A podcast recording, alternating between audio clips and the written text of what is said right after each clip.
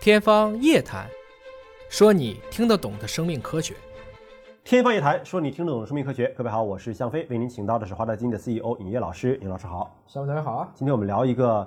可能科幻影片当中出现的画面，在现实的实验室里边要出现了。嗯，大家看过《人猿星球》对，里边就有，其实是修复人类阿尔茨海默症大脑受损细胞的一种药物，但是科幻里面不存在哎啊那个。药物其实用今天说的方法，腺病毒载体，那那个药物是可能有的，那个药物就是今天的腺病毒载体疫苗，是那个技术。是这个技术，它就啊用病毒进去，对用腺病毒嗯带进去，把你的阿尔兹海默症的细胞修复回来。但现在并没有。现在不就是咱们打的疫苗吗？我说并没有修复阿尔茨海啊，默对症，的这个，现在还做不到，这个只没有是说呃就是借一个今天大家熟悉的概这个念，技术是有的。哎，就是这个技术，我用一个病毒带进去，帮你把这个基因修复好。而那个影片当中呢，就是这种技术就使得它就是一猩猩黑猩猩就是我们那个 Caesar 嘛，海对凯撒，嗯凯撒，然后它就修复到了能够掌握人类的语言，甚至拥有了人类的智慧。对，当然，这是通过一种药物修复的方式，让它大脑升级进化了没。嗯错，而今天要聊的呢是耶鲁大学国外的学者，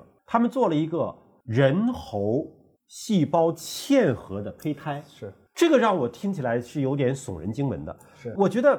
为什么在生命科学领域，在生物学里涉及到伦理的事情特别的多，而且经常爆出一些科学研究，就会对让人觉得啊，怎么会这样？它是往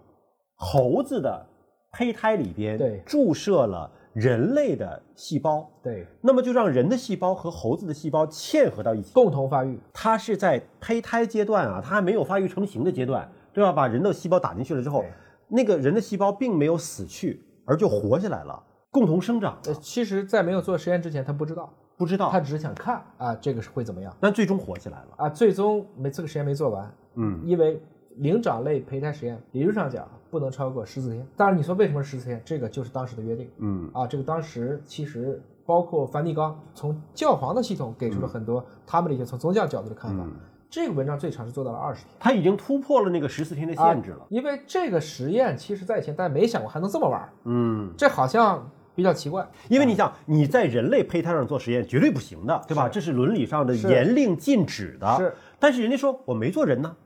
我做的是猴啊。哎，但是我把人的单个细胞我弄到猴的胚胎里面所以去了科呀学。家的脑洞呢也会很大。当然，这个里面呢可以先说一个，为什么说生物学实验老是被人 challenge 伦理问题？嗯，你比如说，为什么中国的家长只能讨论高考作文题？因为除了高考不需要写作 文了。不 是，因为高考他们就看得懂作文题。啊哦啊，是这样是吧？就是理化在整个普及过程中，好多的事儿一般老百姓根本就不懂，哎呀，那物理最后一道大题我都是放弃的。 是，要不读了艺术类的。对呀、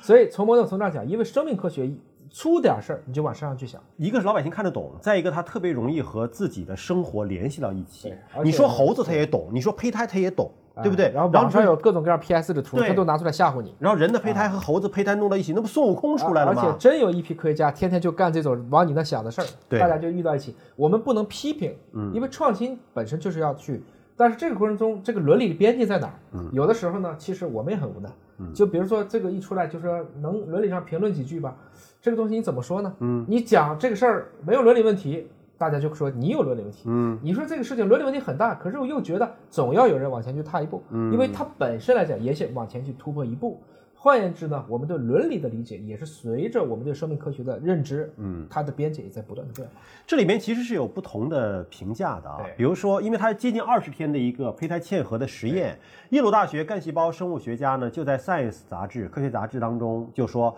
这是干细胞和跨物种嵌合体领域的里程碑，这是作者写的，对吧？他自己的评价都很正面那是呢，啊是啊但是是在《Science》杂志上发表出来了，《Nature》杂志对这个研究就给出了一种探讨，就是说这伦理是有问题。当然，他也没有就一棒子打死，但是说这个伦有理要探讨。伦理争议。对，啊，就是说要探讨嗯这个问题要打一个问号，就又往前走了一步。当然，其实你知道做这个人兽杂交培的研究了，嗯，英国是先锋啊，英国国一直是先先锋啊一直在这领域都是先锋。你看，像我们好多的一些克隆技术什么都是在那出来的。他之前做过什么人兽？他做过人兽胚胎的一个混合实验，人兽胚胎直接混合在一起。是，都是做过类似的。今天是从干细胞角度进一步的是人猴混合，他怎么不把人的精子和动物的卵子结合那起个来肯定 呢？结合不了啊，那结合个那结个合肯不定结了合是不了啊吧。？ 哦，跨物种之间的精卵是不能结合的，是吧？能结合也不能发育，即使能进去也不能发育。我们说最典型的就是像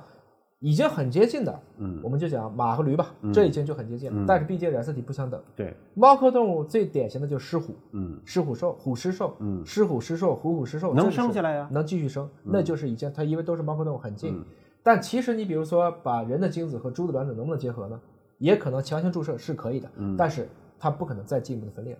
但这个里面伦理就更大的问题就了，是它的染色体数就不一嗯样，就不一样嗯然后就是这个基因的差别太大，也可能传个一代两代，就是细胞经过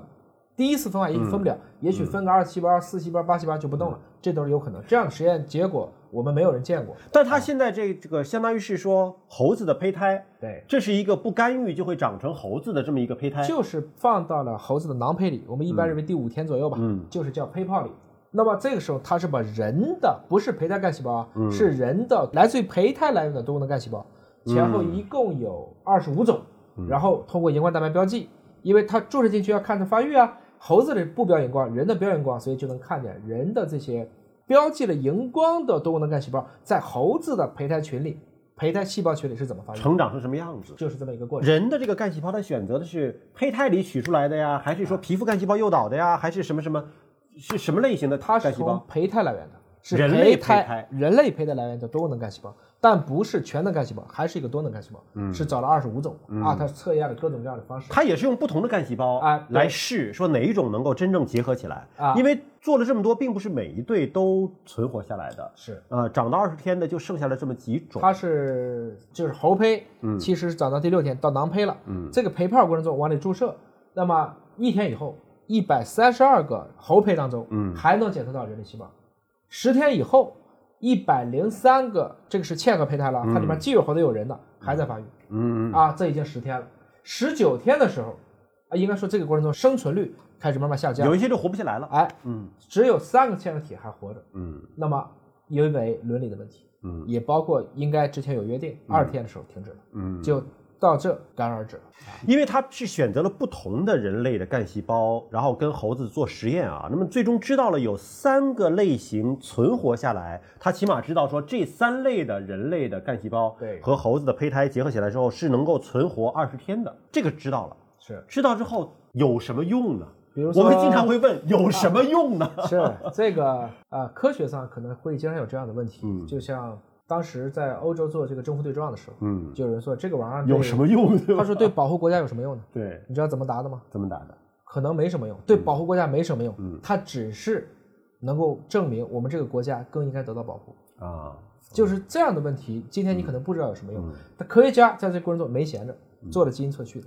在整个胚胎发育过程中，他先做了整个的一个转录组，嗯然后后来发现呢，这些细胞虽然有人的有猴的，但它们的相互作用得到了加强，什么得到了加强？细胞间的相互作用开始交流得到了加强，人猴细胞交流起来了。对，有利于提高人类和其实跟它更远的宿主物种之间的这样的一个共生的嵌合效应。我们一般知道，一个外来细胞侵入到我们的体内，我们一般会有免疫系统把它排斥掉，把它对杀死。但是在对胚吧胎期间，大家都是全能性的，嗯，这个时候还没有形成敌我意识，嗯，就相当于你对一个婴儿来讲，他辨别不了谁是好人谁是坏人，嗯，他在这个期间，应该说这些细胞似乎还有一种倾向是互相帮互帮相忙，能融合的。互相帮帮忙，对，那我们就不敢想象，这个如果真的让它活着生出来，它到底算人还是算可能猴呢也许未必能生出来，因为到毕竟它是到二天它就停了。对他又接着做了，他是对这些人和猴这些细胞又分别做了单细胞测序，嗯，那么对两百个人类的单细胞和二百七十二个猴的细胞做单细胞测序，最后证明猴子正常的胚胎发育并没有受到嵌合细胞影响。那嵌合细胞本身呢？嵌合细胞本身，刚才讲了，它的这种嵌合的胚胎开始下降了。嗯，啊，就等于说已经开始受到这种嵌合的一个影响。换言之呢，这些胚胎里面其实也都维持了较高比例的一个人类的细胞，它就是说被迫带着这些东西，而且人类的细胞也开始出现不同的细胞分化了。嗯，也就是说，有点像肿瘤和正常组织最后带瘤生存了，嗯，差不多是这么一个状态。嗯，而且如果再往下去看呢，有可能就是你像你说的，它可能会分化成不同的组织乃至器官。嗯，这也是研究人员没有做到这一步，但是他们已经看到这个趋势我我是完全凭想象啊，啊。就是继续未来如果还让它发展下来的话，那可能是有两个结果呀、一个就是说猴子的胚胎细胞很强大，它最终虽然是带瘤生存，但是还是把它当成一个一体的瘤，对吧？对我还是排斥着你，可能身上长了个异物，但是它还是个猴子，只不过猴子体内可能有一部分的是人类的细胞了。就是它构成它的可能每部分器官都已嗯经有这样对的东西了。对，但还有一种可能性呢，就是它长得像人了，嗯，甚至智慧上都有可能，就是因为大脑的细胞也是由这些干细胞分化就出来是的呀。谁会得到最后这个机体的所属权？对啊，是就是甚至可能智慧上会不会像凯撒啊一样，就是我最终们就学会说话的猴子了？我们最后做出一个人机结合的，最后发现是鸡把人管了，对而不是人去管机器。啊哎对对，这个是可能性存在吗？不知道，这些问题在这一刻我们还不知道。那你说这个到底有什么意义呢？那科学家最后说，长远来看，一种嵌合可能是做出一些可移植的器官，嗯，做出一些药物模型可能会更好。就比如说猴子身上长一个人的心脏，长一个人的肾脏，像我们以前去培育这种抗体药物，嗯最早的抗体药物是从鼠身上来源，嗯叫鼠源性抗体，嗯所以打到人身上一定免疫。嗯后来叫人鼠嵌合，嗯后来可以在老鼠身上产生完全的人源化抗体。嗯当然，那就是你理解那是为了制药用途的。嗯，所以在那个问题上，怎么推到这个问题上，这其实就是对伦理边界的认知的一个扩张。还有一个伦理的问题，就是说这个猴子身上具有的人类细胞占比达到百分之多少的时候，你就觉得你应该像对待人一样对待它了，而不能够把它当成一个器官的提供者，对不对？就像我们那个《逃出克隆岛》那个电影一样了嘛，那它跟人一样了，你去剥夺它的器官为你治病，这不也是伦理的问题吗？是这个比例有限定吗？不知道是，百分之五十一对百分之四十九的关系？我还们是数不清楚的。嗯这五十一到四十九的细胞量是永远数不清楚的，不可能，你怎么数嘛？嗯这个是实际上是很难做到的。嗯我只能讲呢，就是在今天的生物技术已经走到今天的这一步，可能我们每走每一步，其实都要不断的去修正自己，重新审视这个技术可能带来的有益和有害的那一面。嗯，